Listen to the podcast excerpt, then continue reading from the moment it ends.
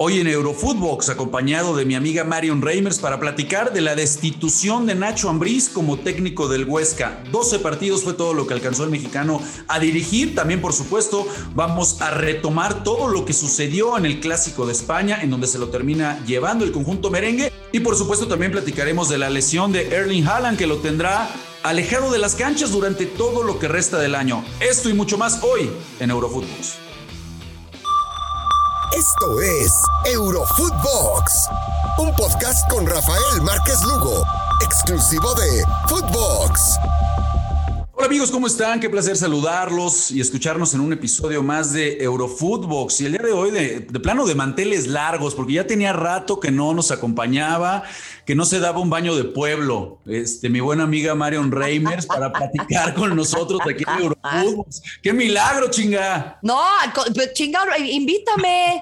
Dile al productor. Es que, a ver, Espere, espere, espere. Por eso está de malas, porque el Barça, y bueno, o sea, ¿yo qué culpa tengo? Yo qué culpa tengo, lo del Barça va a durar el resto del año, ¿eh, Rafa? Eh, eso, eso va a ser una gripa larga, ¿eh? Eso va a ser una gripa larga, sí, sí. Uf, va, va, a durar un ratito, estoy de acuerdo contigo, amiga. ¿Cómo estás? ¿Cómo te trata la Champions? ¿Bien? Bien, bien, feliz, feliz de poder estar aquí contigo y feliz de poder hablar de fútbol europeo, que es lo que tanto nos gusta, y bueno, con, con noticias eh, desafortunadas en cuanto a lo de Nacho Ambriz, ¿no? Sí, caray, Mario, para arrancar por ahí es una, es una pena, ¿no? Pero, a ver, Mario, a ver, ya que, ya que vamos a entrarle ahí, ¿por dónde lo tomamos?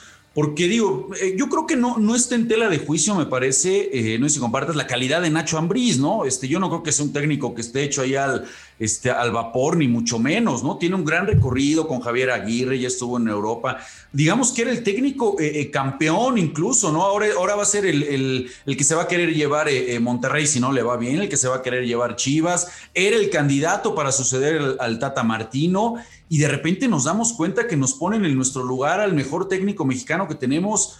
Pues va y de sopetón para atrás, Marión, ¿cómo lo tomamos esto? Bueno, Rafa, o sea, es que me parece que las exigencias son altísimas y de repente, claro, en todos lados está esa, esa ruleta de técnicos, pero en este caso, pues Ambriz eh, no, no tiene, ¿cómo te lo digo? Pues no, ahora sí que no es el Sergio Bueno de Europa, ¿no? O sea, cuando ya, cuando ya tienes tanto tiempo allá, pues de repente te puedes subir fácilmente a la ruleta de los técnicos. En este caso, no. Y yo también entiendo la desesperación de, de la directiva, porque bueno, finalmente los resultados fueron muy malos, Rafa. Pues sí, la, realidad es que en 12 partidos fueron cuatro partidos ganados, tres empatados y cinco perdidos. Recibió 13 goles, me parece que fue muchísimo, un 41% de efectividad fue lo que tuvo el, mexicano. Y, ahora, Marion, eh, eh, eh, ¿en, dónde, ¿en dónde va a recalar? Porque bueno, estamos de acuerdo que ahorita Chivas, bueno, ya debe de estar este, frotándose las manos Monterrey esperando. Digo, me parece que el Vasco Aguirre tiene para rato, ¿no? Pero también ya empieza a haber presión, ya sabemos cómo se mueven. Sin duda alguna que Nacho, Nacho pues va a ser el candidato ya ideal para cualquier equipo de México, ¿no? No, bueno, sin ninguna duda, porque acá a, pantalla mucho el haber dirigido en Europa y no minimizo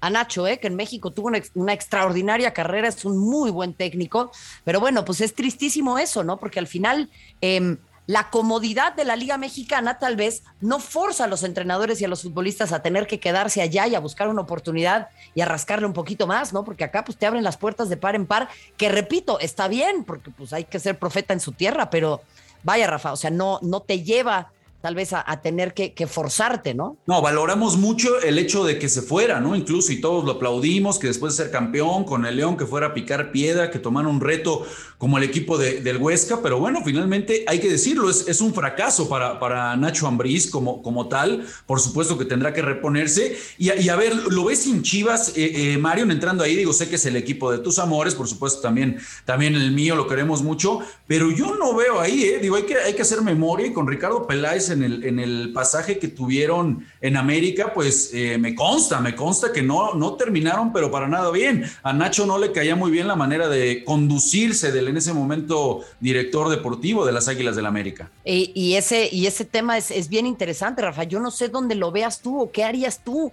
eh, eh, en, su lugar, ¿no? Pues mira, yo creo que yo, digo, a ver, decirle que no a Chivas, Marion, siempre es complicado, ¿no? Sabemos que siempre, siempre es muy apetecible. Seguramente las condiciones con las que pudiera jugar Nacho ahora tendrían que ser diferentes. Pero sí, sí, me parece que es, un tema pues para considerar, ¿no? Porque queda claro que en Guadalajara lo que sucede pues, es una lucha de poderes entre el directivo que ahorita está pagado, entre el Leaño que parece que es el amigo del dueño, en que las decisiones ahorita las toma el dueño con su primo. Bueno, quién sabe, quién sabe entonces por dónde y qué panorama sea para Nacho Ambriz en las Chivas. Bueno, es que ese es el tema, ¿no? O sea, al final, lo menos que se está cuidando, y es una institución que tú conoces muy bien, Rafa, pues es a las Chivas, ¿no? O sea, al final se está cuidando todo menos al Guadalajara. Pues sí, vamos a, vamos a ver en qué termina, pero sin duda alguna que es, es un fracaso lo de, lo de Nacho Ambriz, una pena, la verdad que uno hubiera esperado que le fuera mejor amiga. Y, entrando a otro tema, ¿cómo viste este clásico? Este clásico del Madrid, era, favorito el Madrid, le pese, aunque le pese a Fede, ¿no? Era contra el mini Barcelona, por decirlo de alguna manera, ¿no? Eh, eh, estos chavillos del Barça. Eh, e, era más equipo el, Madrid. Y, y, caray, lo de Carleto Mario, no sé si coincidas, eh, pues poniendo a un Vinicius Junior, creo que está marcando su mejor temporada, ¿eh? Eh, ¿eh? desde que está con el Madrid, caray, lo que está haciendo Vinicius Junior, y regresa también ese medio campo ya de tanta experiencia, ¿no? Que ya conocemos. Y, ese punto, a ver, Rafa, yo lo he dicho en, diferentes espacios y te lo vuelvo a decir aquí, el Barça es un equipo que está en reconstrucción. Y entiendo que los clásicos se juegan aparte, entiendo que el barcelonismo está muy herido, entiendo, pero, pero yo no sé qué esperaban de este clásico. O sea, de veras, esperaban una goleada eh, eh, eh, del Real Madrid. A ver, lo de Kuman, pues es que el tipo no se puede ir porque no tienen cómo pagarle. Y él, claramente, ok, habrá quienes digan, no, tiene que tener dignidad y tiene que renunciar. Yo los quiero ver que, que renuncien a su trabajo cuando les quedan un par de kilos ahí porque les paguen. A ver quién lo hace. No, no, no, no. A ver quién sí, sí, Sí, no, no, no. La, verdad es que difícil esa decisión. Que, oye, ahorita que toma, tocas lo de Kuman Marion, lo que sí es pésimo, ¿no? Los, aficionados del Barça y veíamos las imágenes a la salida del el entrenador holandés en, en el carro cómo se le van con todo, no lo dejan salir. O sea, me parece que muchos de estos, de estos eh, aficionados no, no tienen memoria o más bien no saben lo que significa Ronald Koeman, que fue el que, el que les dio eh, la primera Champions en la historia del Barcelona, ¿no? De repente parece que, que tenemos eh, o memoria corta o de plano no tenemos. Ese es el, ese es el gran problema, Rafa. Ese es el gran problema y, y yo creo que, a ver, hay que hay que tener eso en cuenta, pero también eso ya quedó atrás. O sea, el fútbol es de presente y lo hemos dicho en un montón de ocasiones. Ahora, Kuma no tiene herramientas para jugar y tampoco está del lado de la dirigencia actual. O sea, el Barça es producto de decisiones malas que se tomaron con anterioridad. Y esas decisiones las tomó un presidente. ¿Y quién votó a ese presidente? Los socios. De acuerdo. Los socios. De acuerdo, los socios. O sea, no llegó ahí por, obra y, gracias al Espíritu Santo. Sí, por, eso se habla de que ya le quieren hacer juicio a Bartomeu. Si te pareces, amiga, vamos rápido a escuchar, porque me dice el producer que tenemos, eh, tenemos unos audios de, de, precisamente cuando toda la gente le está reclamando a Kuma. Vamos y venimos, ¿va?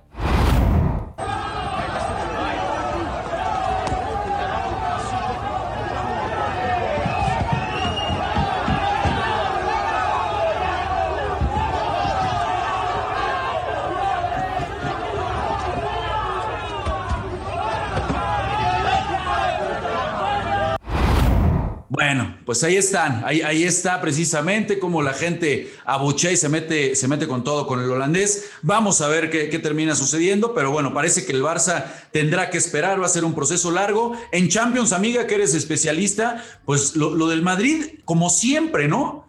Este, un equipo que muestra pedigrí, un equipo que ahí va a estar, y parece que el otro lado del Barça pues no le va a alcanzar ni para Europa League, Marion. Híjole, ese es, ese es un tema bravísimo, ¿eh, Rafa? Ese tema de la Europa League me parece que sí sería como el gran fracaso en esta década, si no me atrevo a decir en un par de décadas más para el Fútbol Club Barcelona, pero reitero, tienen que volver a su modelo inicial, tienen que encontrar una manera de superar este problema político y eso lo van a tener que hacer solventando sus deudas. Ahora, la gran pregunta acá es justamente, yo repito, ¿Es solvente el modelo económico del fútbol mundial actual?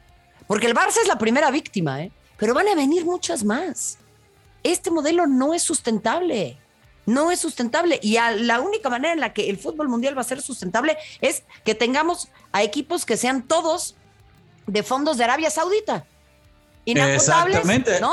Y ya, pues que hagan con el equipo lo que quieran, hombre, pues que pues no importa. Ahí hay un gravísimo problema de trasfondo, ¿eh? Totalmente, ya lo tenemos ahora con los nuevos multimillonarios de las urracas, ¿no? Del Newcastle, y sí, seguramente así lo, vamos a seguir viendo. Pero amiga, estarás de acuerdo conmigo, y eso lo hemos tocado en algún otro momento aquí en Eurofootbox, hasta que no venga el Mundial de Qatar, seguramente vamos a ver que posible aparezcan ciertas restricciones. Me parece que antes no lo vamos a poder ver. Ese, ese tema es importantísimo, Rafa. Y sí, a ver, ¿van a venir las restricciones? No lo sé. No lo sé. La gran pregunta es cómo va a seguir operando el eh, fútbol del mundo con esta brújula moral que es prácticamente inexistente, pero eso sí, se dan tremendos golpes de pecho. Oye, amiga, y antes de irnos, porque se nos, se nos acaba el tiempo, platicar un poquito, tú conoces muy bien el, fútbol alemán, vaya sacudida que le pegaron al Dortmund, ¿no? El Ajax que le propinó cuatro, y después, después de todo este terremoto, pues ya se habla ahora con la lesión de Haaland, que posiblemente ya sea el momento para salir. ¿Cómo ves todo lo que está sucediendo alrededor del Dortmund y por supuesto con lo de Haaland? ¿Sale ya?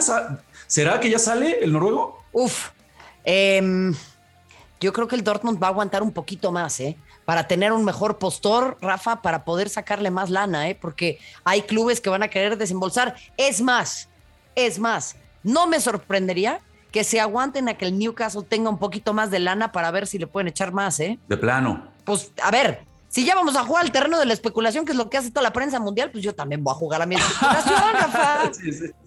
sí, no, bueno, de, acuerdo. Hay, hay, algunos eh, anticuados que todavía están esperando, ¿no? Que si, que, que si el Barcelona, que si el Madrid todavía están esperando a eso, pero bueno, sí, también, también por supuesto que la posibilidad que acabas de mencionar, bueno, ahora sí que cómo van a poder pelear con estos nuevos eh, multimillonarios. Pues mi querida amiga, muchísimas gracias por acompañarnos aquí en Eurofootbox. Que se repita, ¿no? ¿Qué onda? Invítame, dile al productor que ya, que se le pase la depresión, hombre, que el Barça fue multicampeón tantas veces, que el fútbol es así. Va a cambiar, pero que me inviten. ¿Yo qué culpa tengo? Dice que, dice que maltratas mucho al Barcelona cada que te invitamos. es por eso que ya no quiero. No, yo soy realista. Ahora, hijo, es que, a ver, tú sabes, tú sabes la bronca que yo tengo con el fútbol moderno, Rafa. No es con el Barça, no es con el Barça, es mi odio eterno al fútbol moderno. Estoy de acuerdo. Entonces no te lo tomes personal, por favor, mi querido, mi querido Fede. Vamos a invitar más, más seguido a mi querida amiga Marion Reimers. Te mando un besote, amiga. Muchísimas gracias por estar en Eurofootbox. Al contrario, es un placer enorme, Rafa. Te mando un abrazo a ti y a todo el auditorio. Y a todos ustedes, un abrazo, banda. Síganos escuchando en su plataforma digital favorita. Nos escuchamos mañana aquí en Eurofootbox. Esto fue Eurofootbox, un podcast exclusivo de Footbox.